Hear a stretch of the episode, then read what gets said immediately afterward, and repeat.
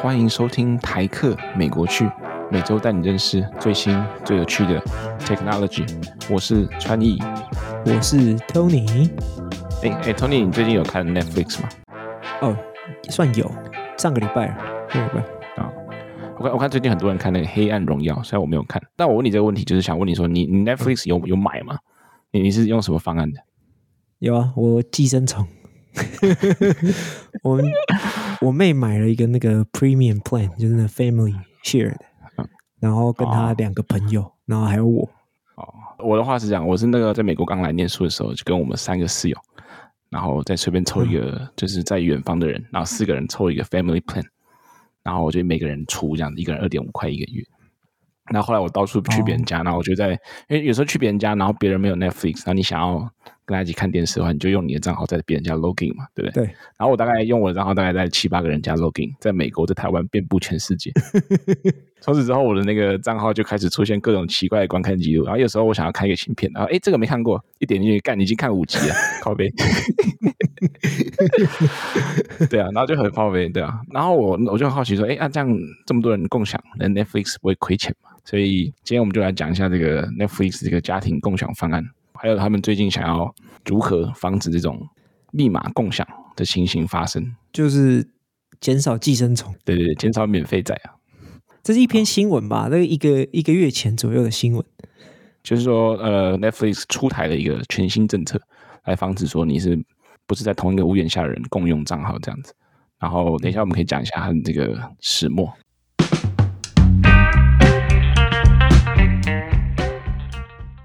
OK，Tony，okay，我觉得一开始可以先大概讲解一下的 Netflix 一开始为什么要设立这个家庭方案。就首先呢，最开始要从这个家的概念讲起。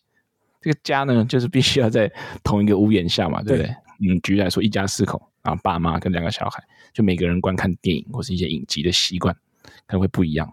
那你假如全部人都归属在同一个账号下面的话，Netflix 它就不能最有效发挥它这个强大的推荐系统，嗯、然后推荐给你你想看的影片这样子。就变成第四台了，就大家都可以啊。哦，对 对对，就变大杂烩。对啊，就譬如说，小孩子都喜欢看什么 Sex Education，看什么 Too Hard to Handle。你这个是什么小孩子？然后他就不希望自己爸妈发现嘛，Okay. 对，然后他就可以有自己的账号，然后专门去看这些他喜欢看这些。然后譬如说，可能妈妈比较喜欢看文艺片，喜欢看这种韩国的这种偶像剧，他就可以有自己专属的账号。嗯。等于说一家人呢，就可以有各自不同的账号，然后去确保说以后推过来给你看的影集都是你想要的。但是这个方案呢，就被大家滥用。比如说我们现在家庭方案的其他人都是身处美国各地，嗯、基本上这个家的概念已经不复存在。你们曾经是一个家，但现在已经分崩离析。对，对，那那所以 Netflix 就不希望这样的事情发生嘛，所以他在今年二月的时候出来出台一个，就是这个防止。他们叫 password sharing，就是密码共享的这个情形发生，所以他们先在这个南美洲秘鲁、智利，还有这个哥斯达黎加推行了一个新的方案，就是说，你假如是在同一个家庭方案之下的话，你这个装置必须每三十天你要在你的 WiFi 下进行一个认证，表示说，哦，我这几个装置都是在同一个 WiFi 下，我确实是在同一个 household 同一个家庭下面，我这些装置就可以继续使用这个账号。当然，就是有人问说：“哎，那你假如出去玩、出去长途旅行怎么办？”那还有一个方法，就是说，你可以在旅行的时候，你透过你主账号的 email，因为它主要是用 email 去注册嘛。对对，然后你可以拿一个 temporary code，就暂时的这个认证码。你在远远方旅行的时候，你就把那个认证码输进你的账号，然后就可以延长七天的使用期间，继续享有这个优惠方案。这个很好破解。这我们我们两个经常做这个事情。对，你还你还记得以前我们就用那个 LeetCode，然后因为我们我们基本上都待在电脑前面嘛，或者手机就不离身，然后每次一传扣，那哎哎扣多少传一下，然后突然都是秒回，不用，因为我收到那个简讯哦，我就会马上传给你。啊、呃，对对对对，然后就是别人没有问之前，就先未问先传，就知道他等下要问了。所以就是 Netflix 基本上就是推出一个这个新的方案，然后假如你是比如说你家是一家四口，但是有一个小孩出去远方念书了，然后你想要开一个新的账号，你就可以用一个呃比较低的价格，大概是两到三美金一个账号的价格去开一个新的方案这样子。嗯，他们就是基本上想要，就是想要做多赚钱啊！跟你讲那么多，对。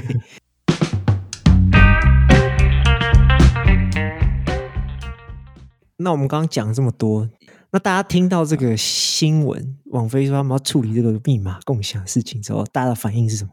大家对于这个全新互加盟 Netflix 所推出的这个防止 password sharing 的政策，大家非常不开心啊！就很多人觉得说，哎，啊，我平常看好好的，我现在又要多付钱，是是这样。嗯、以美国为主啊，有两种情形。第一种就是，我像我刚才说的，假如小孩子长大了，去外地念书了，他原本同属一个家，但是他出去远地之后，他就没有办法每个三十三十天去认证一次。所以他就变成说，他有点要多花钱，多开一个 account 这样子。那、嗯、虽然说那个钱其实很小，譬如说你看两到三块而已，但你要多花钱，就让人心情非常的不爽。嗯、对，然后第二种情形，有人说碰到的困难就是说，哎，因为美国通常普遍来讲家可能稍微大一点，可能会有很多不同台电视，然后有很多不同手机、不同 iPad。哎，有时候你那个电视呢，很久没有没有没有用，或是这个手机很久没有用，然后拿出来想要看一下，哎，感觉要重新认证。你就增加这个观看的这个使用者体验，增加这个 friction 啊，就有可能说，哎，那不用了啦，不看了，这样，嗯，对对对，所以这个政策一推出呢，就反应很激烈，大家都不喜欢，这样，所以王菲后来呢，就悄悄的把这个条款从他们的使用者条约拿下来，哦，对，目前是这样的情形，所以他们后续可能还要再评估一下。然后再看要不要继续推行这个防止密码共享的方案。对，我我看他们有发声明稿吧，还是什么？他们有说这个误发这个 这个声明，他们说那个声明是专门给那个智利哥斯达黎加秘鲁，就他们要实验这个方案的国家，但他们不小心放到全部的人都看到，他们是这样讲啊，我是不知道，他们就很像是那个。想要踩水的人，然后就轻轻的这样脚趾头注一下，嗯、然后看水热不热，然后再马上弹回来，修掉 那种感觉。对。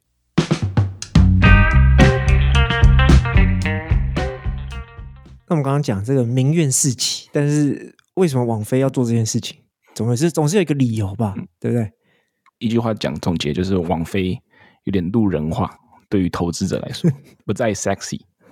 知道吗？就他有点已经不是像以前那种很屌、很屌那种独角兽新创，他有点被打入凡间的感觉。嗯、就包含他们最近二零二二的用户数下降，就大概我记得好像第去年的第三季还是第四季的财报，好像说大概少了大概一点二 million 的订阅户。对，是是前半年的。对，那第一季、第二季啊是前半年。对，然后包含营收啊也没有像预期的这么好，所以就变成说他们想要出台一些新的政策，然后。一方面增加他们订阅数，增加营收，然后来吸引更多投资人，让他们重返荣耀。对，他们为了这件事情额外做那个啊，就是有放广告版本的的 plan 啊，就最便宜的那个，在美国一个月六点九九块，中间要看广告的，然后打击这个密码共享这件事情也是一样的目的。我自己觉得是因为，因为它算是下半年，去年下半年开始做这个广告的部分。没有到很符合预期，所以才变成说他们想要加速这个打击密码共享。其实他们应该一直都有想要打击这件事情，只是想说慢慢来。但是既然那个广告没有做得很好的话，他们就想要加速这另外一个方面，这样子。就是有数据，就是说网飞的，就是每个月的新增的订阅用户，大家都选什么样的 plan？然后大概只有十五趴的人，十到十五趴的人会选那个看广告。大部分人还是选择不要广告的部分。哦，我觉得这边可以讲一下这个共享账号的问题到底大概是多严重。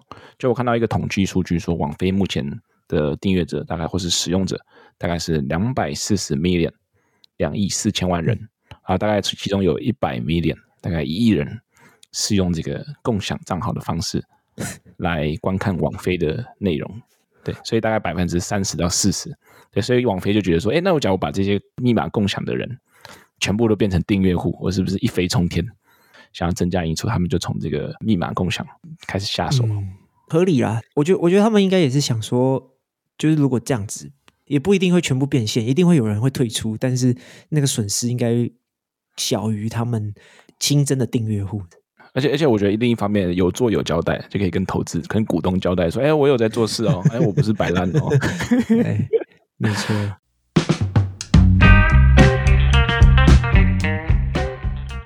Tony，我觉得大概讲讲解完这个 Netflix 怎么防止这个密码共享情形之后，我们来说一下其他服务是什么方式同样的事情发生的。这个第一个呢，就从这个大名鼎鼎谷歌 YouTube TV 对 YouTube 所自己开的这个的网络电视来说起好了。就 YouTube TV 呢，有了超级严格的这个共享政策，就是他们很 严谨的守护家这个概念。就你真的一定要是在同一个屋檐下，你才有办法用。你假如你的这个 zip code，嗯，稍微你的 geolocation 就是你的定位稍微跑掉，就你稍微跑远一点，你在不同的 zip code 是不是就看不到？对，没错，没有。我之前有加入别人的 YouTube TV，他们主要是在东岸。然后就变成每次我基本上我每次要看就要叫他们，跟跟他们说帮我登录一下。哎，你说他们帮你登录也可以哦？他们帮我登录过了，然后因为他们有一个 range，就觉得你在 track。呃，一开始大概是一一八年的时候，后来就变成只要我不在那个 zip code，我想要看，就算他们帮我登录，我也没办法看，就等于没救这样子。然后虽然说 YouTube TV 的性质。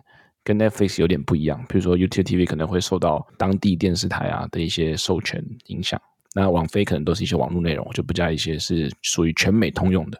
对，但是就 YouTube TV 也是在于这个密码共享有超级严格的政策，比如说你要看棒球，你要看 MLB，你也是要每三十天，然后你要重新认证一次，你才把它继续看。就是它对每一个，比如说你要看篮球、看棒球，每一个电视台的政策有点不一样，但是全部都比网飞还要严格超多。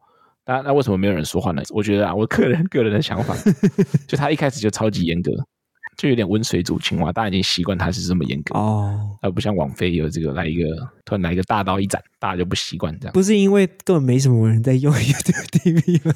哎，看这个这个对，这个有可能，因为 YouTube TV 你妈超爆干贵，对啊，很贵耶，然后没什么人用，所以声量那个骂声就比较小，大家然后他就不 care。有可能，我自己有用另外一个啊，Spotify 其实也有做这个 Family Plan。他们比较像是就是刚刚讲那个在智利那边网飞在执行的这种这种 bundle 的概念，就是把你的 email 绑在一起，就每个人都有自己的 email 账号，但是你们共享一个 plan，这样就是家庭成员的钱钱加上去比较少。我记得他要求你填地址，然后会收到一个 text 还是什么的，就这样。所以呢，一样就是填完地址，我就把地址分享给大家，我是户长，然后他们要登录的时候，我就把那那个 text 传给他们。就这样就解决，而且好像基本上不太会把你 log out，就是把你登出，所以基本上不会再问你第二次，所以他们等于没做。所以 Spotify 也是一个失败的。对，我觉得他们是做假的，做意思意思的这样子。我觉得那个密码共享是一个很有趣的，像是行销的一个手法。就你早期产品要呃想办法快速累积用户的时候，你当然是可以免费让大家密码共享，因为你这样子粘着度会比较高。然后比较多人知道你的服务产品，比较多人使用这样子。但是你要怎么慢慢的渐进式的打击密码共享这件事情？我觉得现在好像没有一个人做，没有一家科技公司做的很好。但我们可以就是看看之后，网飞把这个消息下架之后，他们之后会怎么做才会比较好？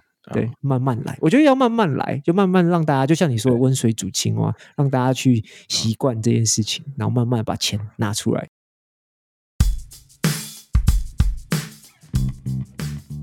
OK，Tony，今天就稍微大概讲解一下这个王菲最近的新闻，就是说他们如何打击这个密码共享的情形。那今天这集比较短，因为我们这周礼拜一的时候有上一个另一个短集数，就是科技业的大事，所以本周四上的这个集数呢，就相对来讲是一个比较轻松，然后比较呃简短的一个集数。对，希望大家喜欢。大家有喜欢我们 Podcast 的话，记得帮我们按赞、分享、订阅，然后记得准时收听，追踪起来。那今天应该就到这边，感谢大家收听，我们下次见，拜拜，拜拜。